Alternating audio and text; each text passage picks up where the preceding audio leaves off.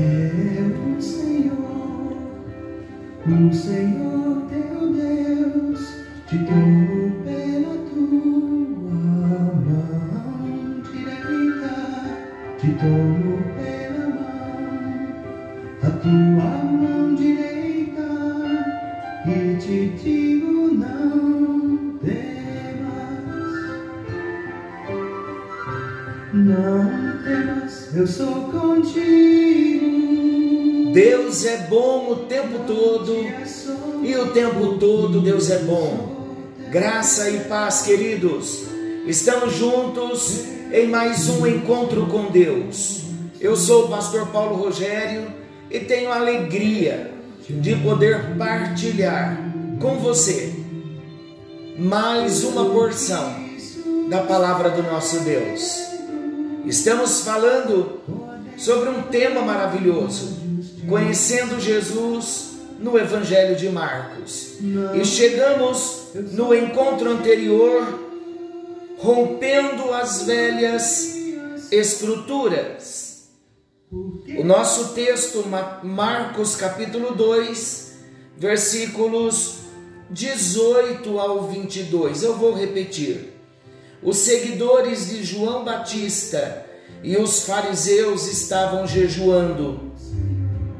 Algumas pessoas disseram a Jesus: os seguidores de João e os fariseus, eles jejuam. Por que é que os discípulos do Senhor não jejuam? Jesus respondeu: vocês acham que os convidados para o casamento jejuam enquanto o noivo está com eles? Enquanto ele está presente, é claro que não, mas chegará o tempo em que o noivo será tirado do meio deles. Então, sim, vão jejuar. Falamos ontem sobre a importância do jejum nos nossos dias. O Espírito Santo nos remete à pessoa de Jesus através do jejum. O jejum nos deixa sensíveis para ouvirmos a voz do nosso Deus. O jejum nos edifica, o jejum é uma bênção. O jejum, ele comunica que eu sou um ser espiritual antes de ser um ente físico. Embora seja também um ser físico que precise de alimento, quando eu jejuo, eu estou confirmando a supremacia da minha lealdade espiritual, além e acima da lealdade ao corpo e ao seu desejo, ao desejo de alimento. Então, queridos, sempre que tivermos de enfrentar uma circunstância difícil, podemos estar certos de que ao jejuarmos e orarmos, muito estará sendo realizado no reino espiritual. Qual tipo de jejum que Deus deseja? Deus deseja aquele jejum de um coração disposto a dizer a Ele assim: Ó oh Deus, eu fico sem comer durante algum tempo. Se isso significar que uma criança será curada, que alguém que se encontra nas trevas será movido para a luz, ou que eu possa viver com mais sabedoria, com mais paz, com mais poder. Então fique aberto para ouvir o que o Senhor tem a dizer-lhe sobre o jejum. O nosso encontro de hoje ainda não é o assunto do jejum. Falaremos futuramente. Mas se você puder jejuar, faça-o por confiar no Senhor, por amar ao Senhor e reconhecer o poder do Senhor. Podemos orar sobre o jejum para entrarmos no nosso segundo assunto? Diga comigo assim: Senhor, ajuda-me a jejuar e a orar com regularidade. Mostra-me com que frequência e por quanto tempo, e dá-me a força para passar bem por cada período de jejum. Quero negar a minha carne, de modo que eu possa te exaltar. Em nome de Jesus, amém, amém. Entre então, querido, na prática do jejum. A segunda parte do nosso texto.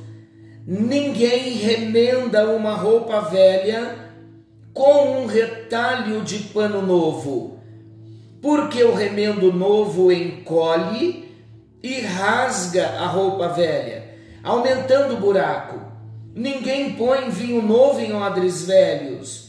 Se alguém fizer isso, os odres rebentam, o vinho se perde e os odres ficam estragados. Por isso, vinho novo é posto em odres novos. O que Jesus estava querendo dizer? A diferença entre o velho e o novo. Esta fala de Jesus se resume na diferença entre o velho e o novo. Nós vimos aqui no final do texto, nós lemos Marcos 2, 18 ao 22, a partir do versículo 20, 21. Então nós vemos Jesus ilustrando a diferença entre o velho e o novo e como ele ilustra, ele usa as figuras do remendo de pano novo em vestido velho, e do vinho novo em odres velhos. Jesus estava ensinando que não se pode ter uma genuína experiência com Deus por meio do jejum ou outra prática qualquer com base nos velhos rituais religiosos. Porque os fariseus jejuavam, queridos, mas o jejum era só um ritual. E Jesus estava trazendo um novo, um novo ensinamento, um novo tempo, uma nova estação. Jesus estava falando da nova relação com Deus. Jesus queria dizer que a nova relação com Deus só combina com novas disposições de coração só combina com novas disposições de mente e de vontade. Os discípulos dos fariseus e os discípulos de João estavam perdendo a oportunidade de desfrutar do vinho novo. Por quê, queridos? Porque os seus odres estavam envelhecidos pela tradição e pelos costumes.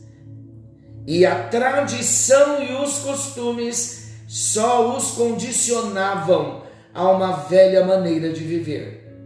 Eles tinham dificuldades de romper com esse estilo de vida para receberem o vinho novo de Jesus.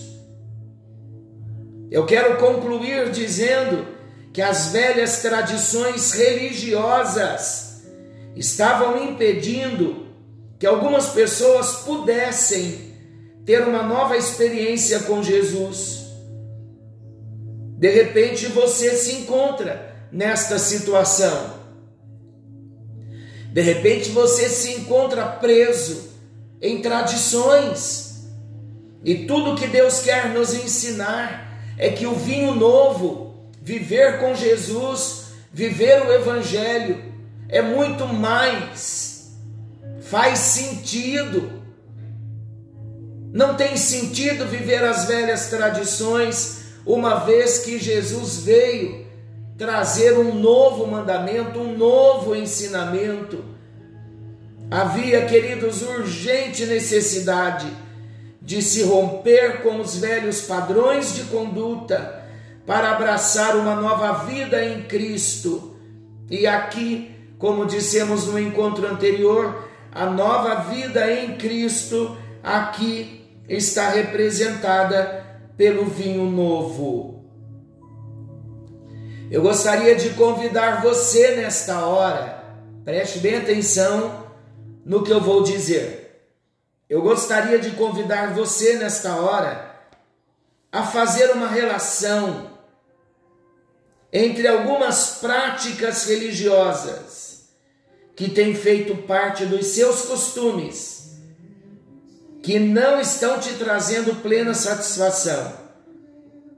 Peça a ajuda de alguém mais experiente sobre como você pode substituir essas tradições por um relacionamento mais profundo com Jesus. Peça ajuda ao Espírito Santo e o Espírito Santo também vai falar ao seu coração. Querido e amado Pai Celestial, em tua presença nós estamos com muita gratidão no nosso coração. Obrigado, Jesus, porque o Senhor veio trazer o vinho novo, o vinho da alegria, o vinho novo da paz, de uma nova vida, de um relacionamento um relacionamento real, um relacionamento pessoal com o Senhor, na pessoa do Espírito Santo. Dizemos a Ti, Jesus, que nós desejamos sim usufruir desse vinho novo, uma vida que te glorifique, uma vida que te agrade. É esta que nós queremos viver. Não permita, ó Deus, que estejamos presos às tradições, mas que nos liberemos para viver o propósito, o que o Senhor tem para a nossa vida.